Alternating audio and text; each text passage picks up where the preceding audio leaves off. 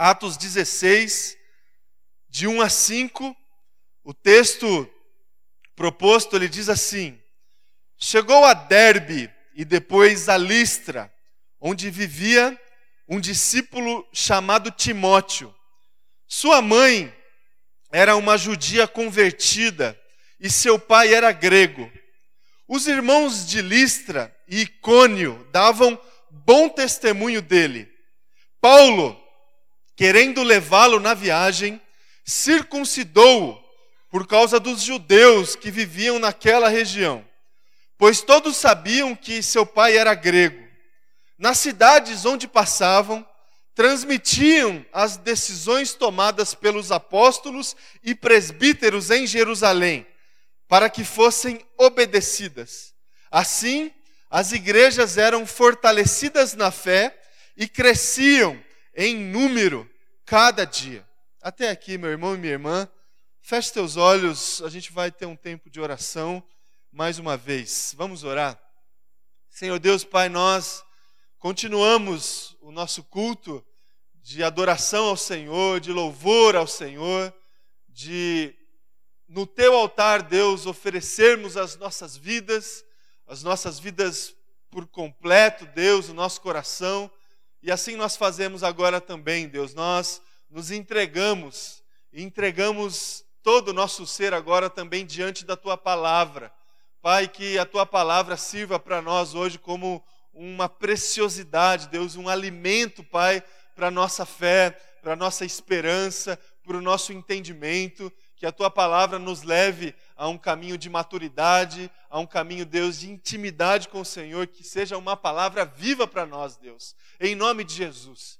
Que não seja apenas informações, reflexões vazias, mas que seja, Deus, um alimento sólido, um alimento que gera vida, transformação, mudança, Deus, nos nossos corações. Que seja assim, em nome de Jesus. Amém. Amém, amém, irmãos.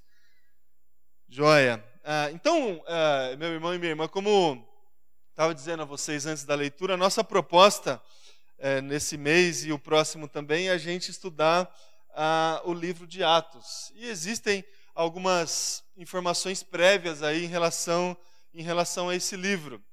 A questão do Espírito Santo, a descida do Espírito Santo no capítulo 2, a experiência grandiosa que os discípulos tiveram ali junto com um monte de gente, uma multidão de gente com o Espírito Santo, onde eles puderam é, ali experimentar um, um, um, sobrenatural, ali um entendimento é, da palavra, e aí cada um entendia a palavra na sua própria língua, e aí conversão aconteceu, pessoas foram é, trazidas para o seio é, da, da, comunidade de Jesus ali naquela ocasião, a partir do discurso do Pedro também, que de alguma forma tentou ali explicar o, o acontecido. A gente também sabe que o livro de Atos é uma espécie de continuidade do Evangelho de Lucas, né? Ah, alguns chegam a dizer que pertencia ao mesmo material, ao mesmo ao mesmo livro, digamos assim. Né? O autor do livro de Atos, de Atos Lucas,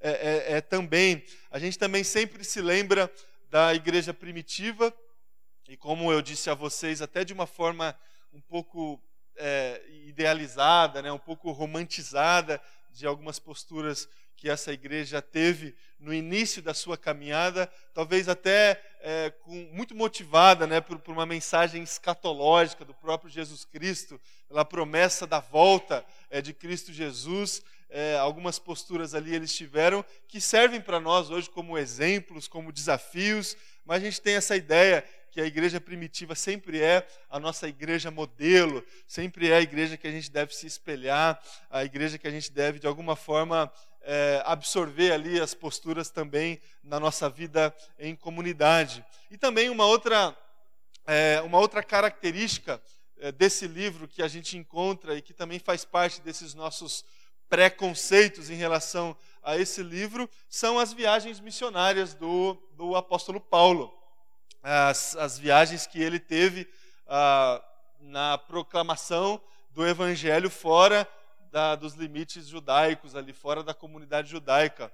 Quando Paulo foi desafiado por Deus a fazer isso aos gentios. e a partir dessas viagens ele foi proclamando o evangelho, plantando comunidades, cuidando dessas comunidades. É, boa, boa parte dessa história, né, da cronologia dessas viagens, a gente também consegue relacionar com as cartas que o apóstolo Paulo escreveu às igrejas, que fazem parte também é, do Novo Testamento. As cartas que Paulo escreveu às igrejas ali do Novo Testamento fizeram, de alguma forma, é, parte da cronologia dessas viagens que o apóstolo teve, ah, que a gente encontra é, é, no, livro, no livro de Atos. Né? Ah, um exercício, um exercício, irmão e irmã, que a gente vai é, tentar fazer nesse, nesses próximos domingos é especialmente olhar para essa igreja que a gente encontra nesse, nesse livro de Atos e tentar absorver algumas realidades que nos aproximam é, dessa igreja e algumas outras realidades que servem sim para nós como, como, como exemplo. Não é? é? Essa realidade, essa igreja do livro de Atos, ela contém sim vários aspectos exemplares, vários aspectos exemplares de dependência do Espírito Santo, por exemplo, por exemplo, uh, o livro de Atos ele é recheado de experiências sobrenaturais com o Espírito Santo. Recheado de milagres, de conversões, de conversões assim, realmente fora é, das explicações humanas. Então, a, a proximidade, a dependência que esses primeiros cristãos é, eles tiveram com a pessoa do Espírito Santo é, é, uma, é um aspecto exemplar para nós. Né? A gente consegue identificar é, essas experiências na leitura desse livro e é realmente um, um, uma dimensão é, que serve para nós como, como modelo, essa experiência que essa igreja teve com o Espírito Santo. Também a questão do desapego, desapego material, isso é muito destacado ali, principalmente no começo do livro. Essa igreja aprendeu a ser uma igreja desapegada, que repartia os bens, que distribuía os bens, que ofertava os recursos nos pés dos apóstolos para a expansão do reino. Obviamente que tem todo um contexto ali que, que, que fortaleceu essa postura, mas não deixa de ser um aspecto exemplar para nós hoje. Uma igreja desapegada, uma igreja que vivia realmente esse ajuntamento que a gente cantou na última música, essa, essa interação, essa, é, essa comunhão é, entre os seus, os seus integrantes, digamos assim. Esse aspecto, sim, é um aspecto exemplar. E, obviamente, também um outro aspecto exemplar dessa igreja é a questão missionária. Óbvio, a igreja que, é, que recebeu o primeiro o primeiro comissionamento assim de Deus para a expansão do Evangelho. O Evangelho ele não era é, a mensagem de Deus, né? E, e, no início ali, os primeiros anos da, da, da, da caminhada cristã era um, um, uma mensagem limitada a uma comunidade específica. Não existia esse essa dinâmica de expansão do Evangelho, de proclamação do Evangelho. Já existia a, a, o chamado de Jesus Cristo, que foi feito no próprio Evangelho e no próprio li, livro de Atos, capítulo 1, verso 8. Mas a prática dessa expansão, no início, ela não existiu. A partir do apóstolo Paulo, que eles começaram a experimentar esse, esse movimento de sair para fora de sair para fora do, do, da limitação religiosa, de sair para fora da limitação existencial, de sair para fora da limitação geográfica. Esse, essa prática missionária começou no livro de Atos, já no início da igreja cristã, e é um aspecto, obviamente, é, exemplar para nós, porque se a gente não, se a gente não, se não ficarmos atentos é, na nossa vida cristã, a gente corre o sério risco de vivenciar uma, uma espiritualidade limitada, da mesma forma como os judeus experimentaram uma espiritualidade limitada no início da caminhada cristã. E quando eu falo isso, é aquela ideia de vivenciar comunidade, igreja, só é, respeitando limites. Limites religiosos, limites institucionais, limites que têm a ver também com o pecado. A gente não consegue sair para fora. A gente não consegue vivenciar expansão. A gente não consegue vivenciar é, prática missionária, proclamação do evangelho fora de limitações que estabelecemos é, na nossa vida. Então é exemplar a igreja de Atos para nós nesse sentido, porque ela nos traz esse desafio de viver é, a proclamação do Evangelho, a missão de Jesus. A gente, de fato, a gente precisa sair é, para fora e falar de Jesus para quem a gente julga não merecer ouvir falar a respeito de Jesus os gentios da nossa geração, os de fora, os que não compactuam com o mesmo estilo de vida, o mesmo padrão de comportamento que nós absorvemos é, na, nossa, na nossa vida. Só que também, é, meu irmão e minha irmã, há outros aspectos que não são exemplares quando nós olhamos para essa igreja, para textos desse livro há aspectos que encontramos que são mais conflituosos, que são mais litigiosos. Houveram, meu irmão e minha irmã, e você sabe, vários conflitos entre os discípulos, entre os pertencentes à, à primeira igreja, conflitos de divergências de opinião, divergências de ações.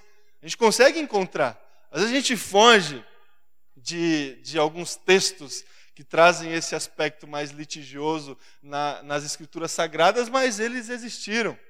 Eles existiram. E se a gente prestar atenção no livro de Atos, a gente vai perceber que é, existiram várias experiências com o apóstolo Paulo, com o apóstolo Pedro, com os irmãos de dentro da comunidade judaica, com os irmãos de fora da comunidade judaica, que geraram conflito, disenções, é, discussões. E aspectos esse, esses que podem ser exemplares para nós, se a gente olhar sobre um, um, um determinado aspecto, e, e, podem não ser exemplares. E esse texto que nós lemos traz consigo é, uma, um viés litigioso também que a gente encontra que a gente encontra né, no livro de Atos.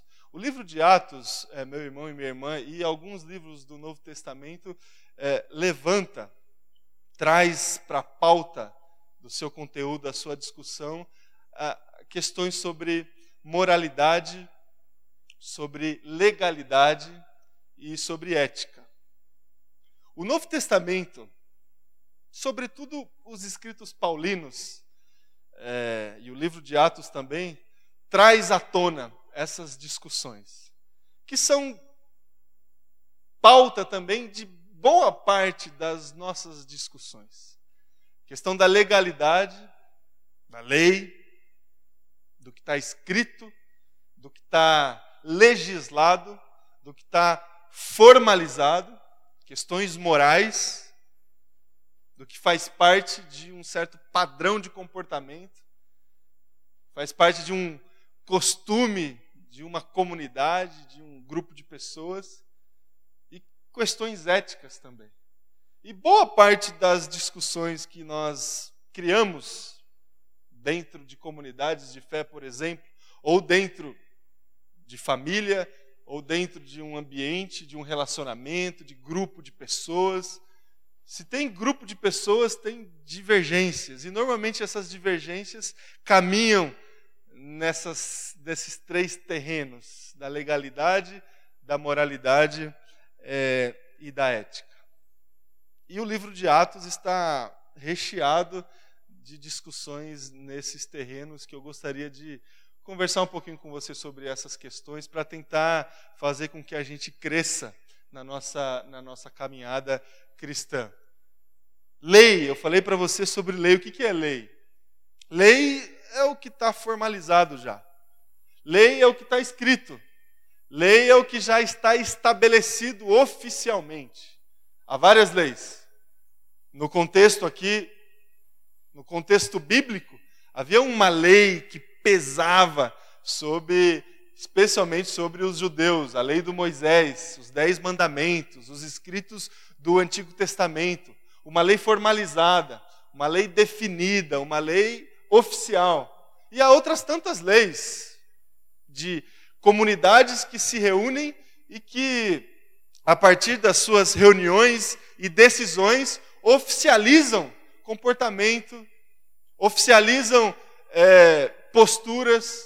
Então, você frequenta uma comunidade de fé como essa, que faz parte de uma denominação, que tem uma estrutura institucional, você sabe que existe uma lei que pesa sobre nós, uma constituição, um texto escrito.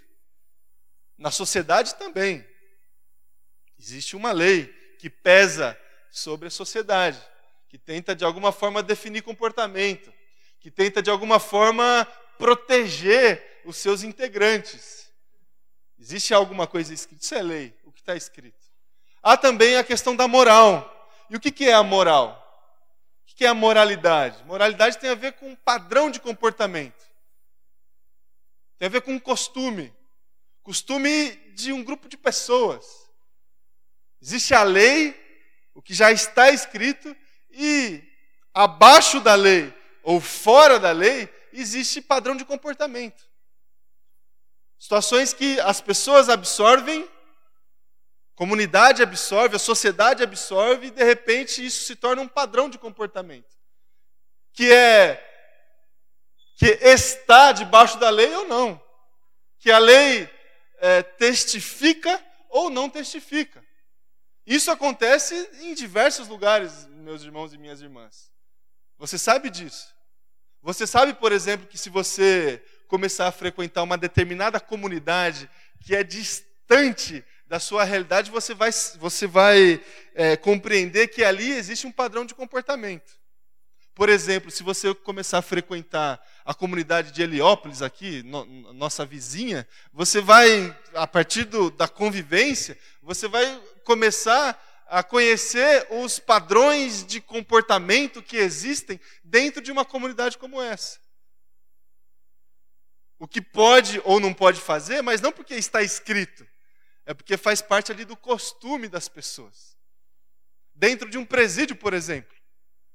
Você sabe que dentro de um presídio existe um padrão de comportamento, uma moralidade, um padrão de, de, postura, de um costume que as pessoas absorveram, que tem a ver com lei ou que não, que não tem nada a ver com a lei. Então, é, lei e moralidade são coisas distintas, mas elas, em algum ponto na história, elas se conversam. Porque a lei pode vir para, de alguma forma, é, testificar um padrão de comportamento. E o contrário pode acontecer também. Um padrão de comportamento pode gerar uma lei. E uma lei pode gerar um padrão de comportamento. Um exemplo, algum tempo atrás, alguns anos atrás, não era muito assim padrão de comportamento a gente utilizar cinto de segurança, não é? Algum tempo atrás. Aí veio a lei. Tem que usar cinto de segurança. Aí gerou um padrão de comportamento.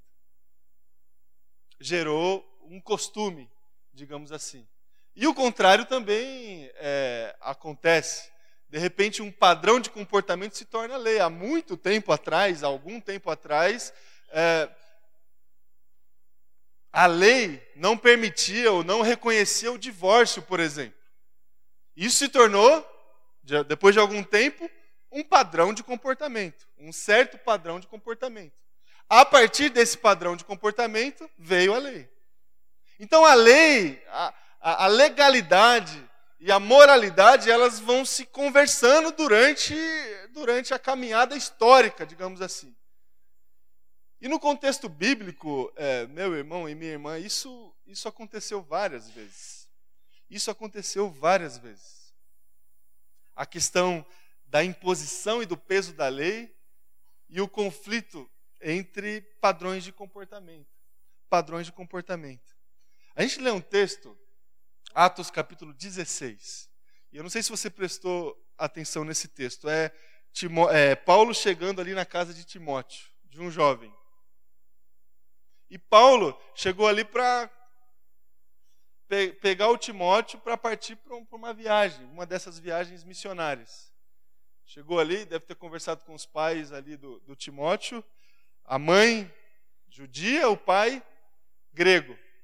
E qual foi a decisão que Paulo teve ali em relação a Timóteo? Que Timóteo precisava circuncidar.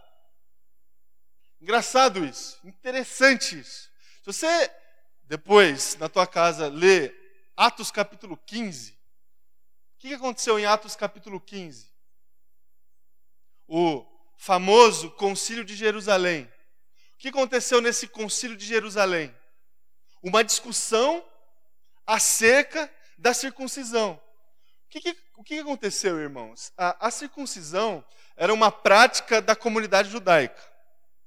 Todos os filhos homens eram submetidos à circuncisão nos primeiros dias de vida, para estabelecer ali uma marca, uma aliança. Isso fazia parte de toda a comunidade judaica, era uma era algo, era um padrão de comportamento e também uma lei. E aí o evangelho proclamação do evangelho expandiu, saiu, ultrapassou os limites da comunidade judaica. E encontrou o quê? Outro padrão de comportamento. Outras práticas, outros costumes. E aí isso gerou, obviamente, uma discussão. E a grande pergunta: os gentios, eles devem se submeter também à circuncisão ou não? Os gentios, eles devem absorver esse tipo de padrão de comportamento, se submeter a essa lei ou não? Essa discussão aconteceu no livro de Atos, meu irmão e minha irmã, depois você lê Atos capítulo 15. E aí alguns de dentro da comunidade judaica, esse alguns, é, esse, esse alguns irmãos e irmãs, que geram muitos problemas.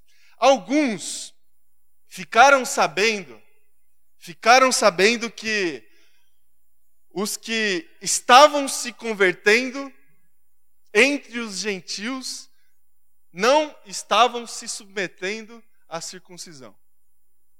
Eles ficaram sabendo, ah, tem gente se convertendo e não e, não está se, se submetendo à circuncisão.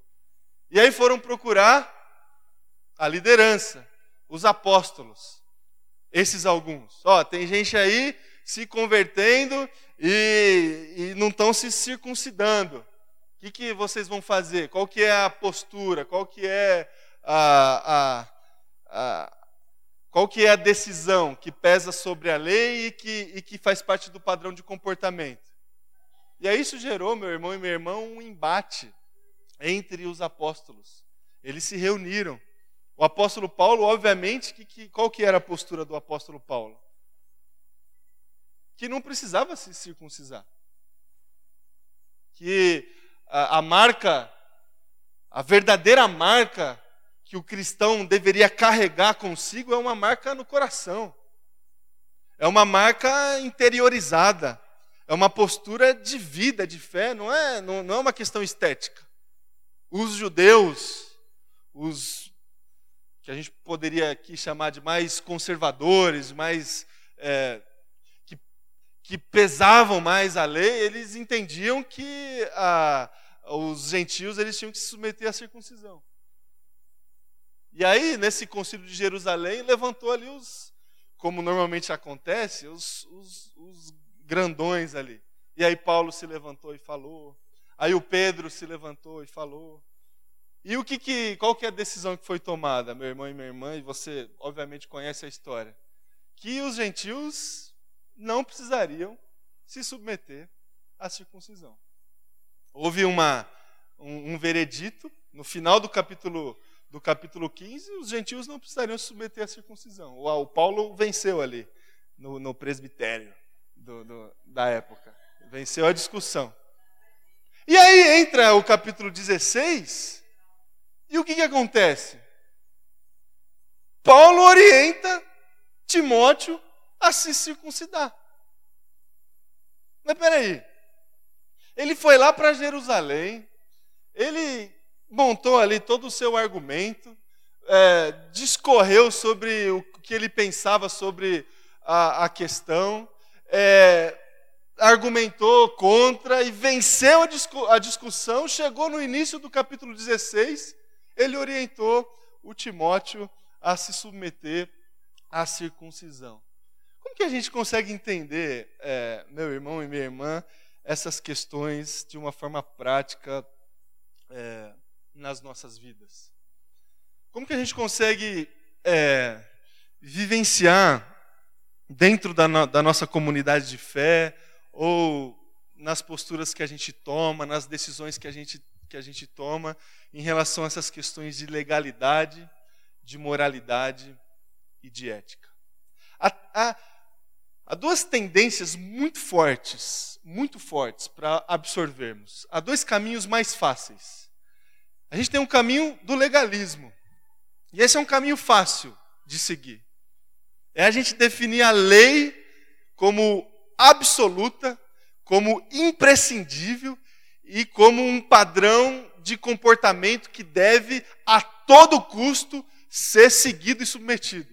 Isso é o legalista. O legalista que muitos deles chegaram para Jesus com a lei debaixo do braço e vendo Jesus curar ao sábado, é, pregar e proclamar o evangelho no, no dia de sábado, chegou para Jesus com a lei na mão e pesou a lei sobre Jesus.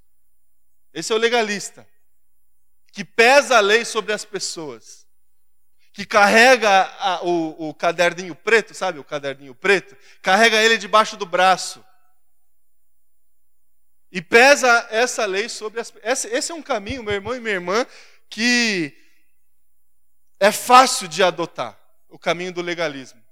Há um outro caminho que é diferente do legalismo, que é o caminho do moralismo, que adota a moralidade como absoluto e absoluta diante das práticas e do comportamento, que estabelece os costumes sociais e os costumes das pessoas como costumes absolutos e definem as suas escolhas, as suas decisões a partir de padrão de comportamento. É aquele sujeito que fala assim: a ah, todo mundo faz, então eu vou fazer. É o sujeito que fala assim, ó, é, no século, no século 21, não cabe mais esse tipo de comportamento. Já é, já virou padrão de comportamento ter esse tipo de postura. Esse é o moralista que relativiza as decisões, que relativiza o comportamento, porque padrão de comportamento, meu irmão e minha irmã, a gente aqui pode ter um. A comunidade a quatro quadras daqui pode ter outro. Dentro da faculdade pode ter outro tipo de padrão de comportamento. 2017 tem um padrão de comportamento. Nos anos 90, outro padrão de comportamento. Século passado, outro padrão de comportamento. Padrão de comportamento ele é muito relativo. E o moralista, ele absorve o padrão de comportamento que mais ele se identifica para justificar as suas decisões e o seu comportamento. E essa é uma outra tendência que nós temos, meu irmão e minha irmã. Não se submeter ao peso da lei, mas se submeter a um padrão de comportamento.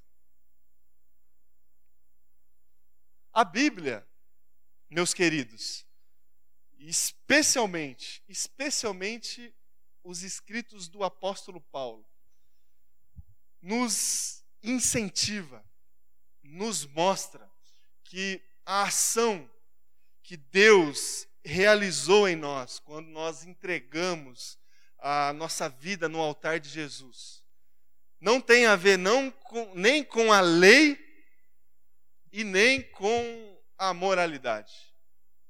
Em outras palavras, é, quando nós nos convertemos, quando nós nos entregamos no altar de Jesus, nós não ganhamos uma nova lei. Nós não adquirimos um novo código para estabelecer o nosso comportamento. E também, meu irmão e minha irmã, quando nós nos entregamos a Jesus, nós também não adquirimos um novo padrão de comportamento.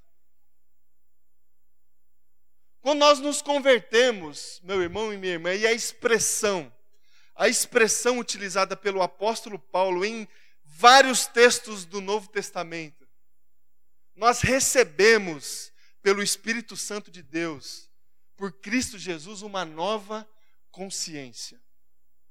Uma nova consciência. Que não tem a ver com o legalismo, um código, e também não tem a ver com um certo padrão de comportamento. Essa nova consciência que adquirimos quando nós nos submetemos à presença de Jesus, ela é pautada por princípios e por valores. Princípios e valores que nós conseguimos extrair das Escrituras Sagradas, que vai gerar certa submissão no nosso coração para se colocar debaixo da lei, sim, e que vai gerar também tal transformação nas nossas vidas que vai, obviamente, definir um padrão de comportamento. Mas o que adquirimos de Jesus, meu irmão e minha irmã, é uma nova consciência, é essa capacidade de discernir. E é isso que eu chamo de ética. Essa capacidade de discernir a lei e a moral e estabelecer debaixo, debaixo de princípios e valores que extraímos das escrituras sagradas as nossas decisões e o nosso comportamento. Foi esse exercício, meu irmão e minha irmã, que o apóstolo Paulo fez aqui em Atos capítulo 16. Exatamente esse exercício. E esse exercício que ele fez tantas outras vezes nas suas experiências de embates, de litígios. Consciência, capacidade de discernimento, pautado em princípios e valores, obviamente. Aqui em Atos capítulo 16, Paulo poderia ter se submetido à lei. Sim. Paulo também poderia ter se submetido a um padrão de comportamento que foi vencido recentemente num embate que ele teve no Concílio de Jerusalém. E o que, que ele pesou, meu irmão e minha irmã? Ele pesou uma certa capacidade de discernimento que ele tinha a partir da consciência dele, que era forjada por princípios e valores na presença de Deus. Por isso, por isso que ele orientou Timóteo a se submeter à circuncisão. Timóteo não precisava. Mas a orientação foi essa. A palavra que eu tenho, meu irmão e minha irmã, para você, para mim, essa manhã, é que a gente caminhe nessa direção de adquirir uma maturidade tal que gere em nós essa consciência transformada para a gente pautar as nossas decisões e o nosso comportamento. Que a gente não caia é, na, nesses caminhos mais fáceis, tanto do legalismo, de pesar a lei sobre as pessoas, tanto da, do moralismo, de relativizar comportamento, de re, relativizar modelos de comportamento. Que a gente tenha em nossos corações esses princípios e valores é, tão solidificados nas nossas vidas que gere uma consciência saudável, uma consciência que que faz com que a gente pese as nossas decisões e os nossos comportamentos, sim mas a partir desse exercício que o apóstolo Paulo teve. E quais eram, e quais, e quais foram esses princípios e valores que Paulo utilizou para tomar é, a decisão que tomou ali quando encontrou Timóteo? O que, que a gente precisa saber, meu irmão e minha irmã? É, o que, que precisa estar tá incorporado nas nossas vidas para gerar essa consciência? gerar essa capacidade ética, gerar esse discernimento saudável. É só olhar para o texto que, que lemos e, e, e extrair é, esses princípios e valores. O texto que nós lemos, meu irmão e minha irmã, diz que Paulo orientou Timóteo a submeter a circuncisão por quê? Por causa dos judeus. Você reparou isso no texto? Por causa dos judeus. Uma primeira base, um primeiro princípio, um primeiro valor que a gente precisa absorver nas nossas vidas para pautar essa capacidade ética que a gente precisa desenvolver é a preocupação que a gente tem que ter com o outro. A preocupação que a gente tem que ter com a consciência do outro, com a fé do outro, com a maturidade ou a imaturidade da outra pessoa. Tantas vezes, irmãos, tantas vezes, dentro da igreja, eh, como pastores, como, como líderes, tantas vezes a gente tem que tomar é, certas decisões pensando ah, nesses outros. Tantas vezes. Tantas vezes a gente pauta essa capacidade de, de tomada de decisão debaixo dessa consciência ética, debaixo desse discernimento, porque a gente está pensando em todos da comunidade. Não está pensando em uma pessoa da comunidade. A gente está pensando na comunidade como um todo. E um princípio que a gente precisa, a gente precisa pesar no coração, que gera essa capacidade ética, é esse que o apóstolo Paulo nos mostrou. Ele poderia muito bem, meu irmão e minha irmã, e seria até legítimo, ele encher o peito e falar: que judeu, que nada. Os judeus eu já tratei ali no capítulo 15. Os judeus já foram vencidos lá no Concílio de Jerusalém, já está oficializado, já está na ata lá do presbitério. Que judeu que nada, não precisa se circuncisar, não, Timóteo. Vamos seguir viagem. Seria legítimo. Estaria debaixo da lei. E até debaixo de um certo padrão de comportamento dos gentios. Seria legítimo, mas Paulo não fez isso. Porque Paulo se preocupou com a consciência das outras pessoas. Com o nível de maturidade das outras pessoas.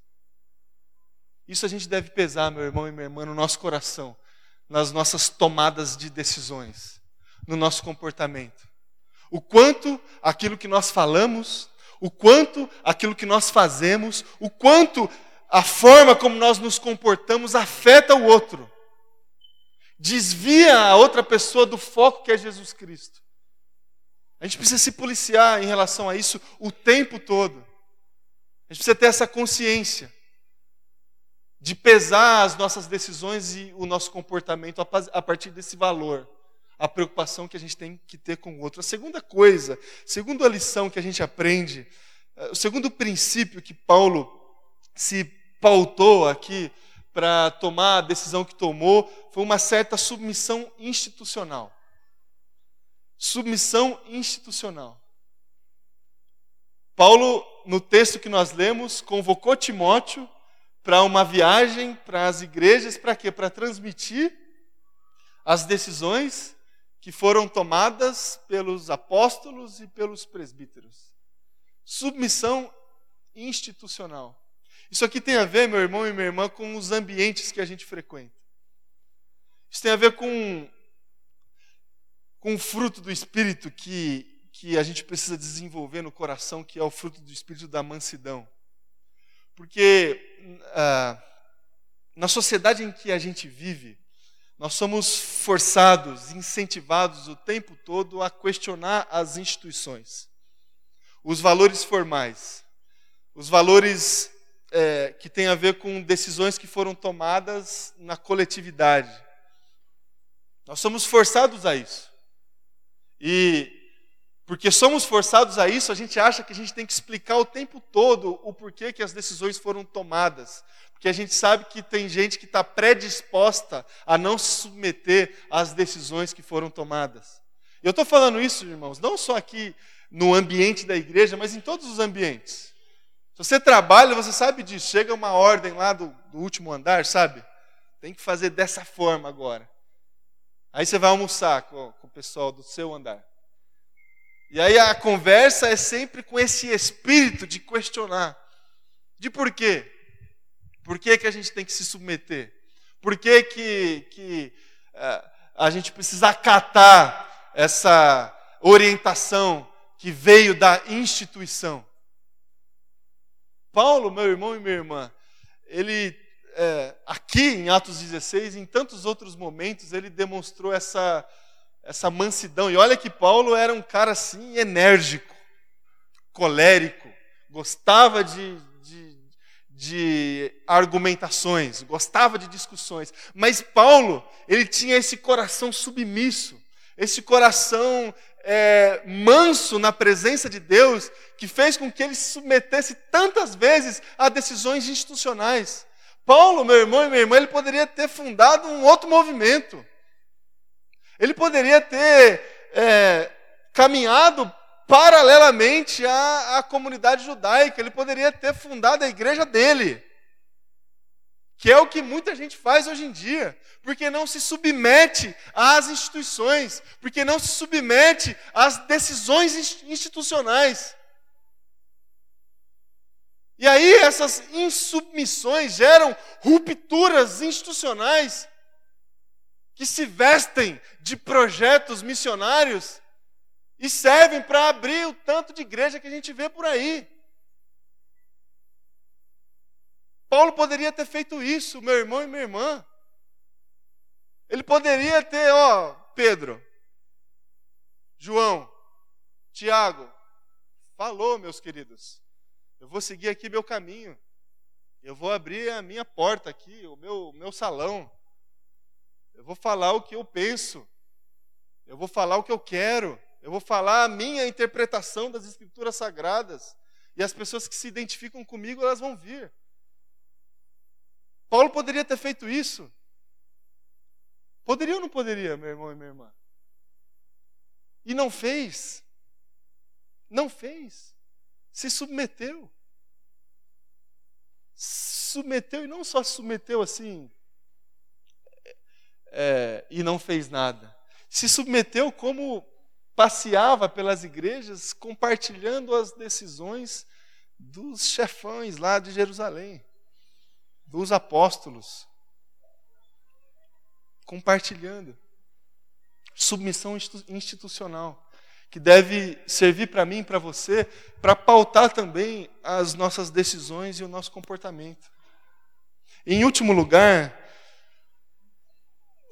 e ao final do texto que nós lemos, um princípio e um valor que a gente deve absorver para gerar em nós essa consciência ética, essa capacidade de discernimento, é a priorização da missão de Deus. E talvez aqui esteja o segredo. Talvez aqui esteja o segredo. Ah, no, no final do texto diz que as igrejas eram fortalecidas e cresciam. Porque esse era o objetivo, meu irmão e minha irmã. A missão de Deus. A proclamação da palavra. A proclamação da mensagem. Essa é a pauta.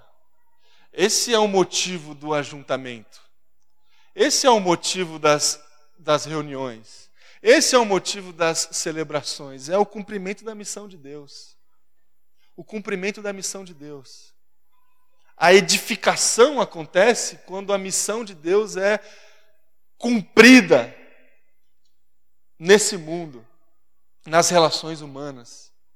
Por isso que a gente costuma falar que a gente deve falar e fazer o que edifica. O que, que edifica? Quando a mensagem é proclamada. A mensagem proclamada é a conveniência do reino de Deus. Lembra quando o apóstolo Paulo diz assim: ó, tudo me é lícito, mas nem tudo me convém. Você se lembra desse verso? Sabe o que convém, meu irmão e minha irmã? O que convém é o cumprimento da missão do nosso Pai. É isso que convém. O que foge a isso não convém. Eu poderia e posso fazer tantas outras coisas, mas não convém. Eu poderia e posso ter tantos embates, tantas discussões, tantas gastar tantos argumentos, me aprofundar em tantos estudos, mas não convém. Porque o que convém é o cumprimento da missão.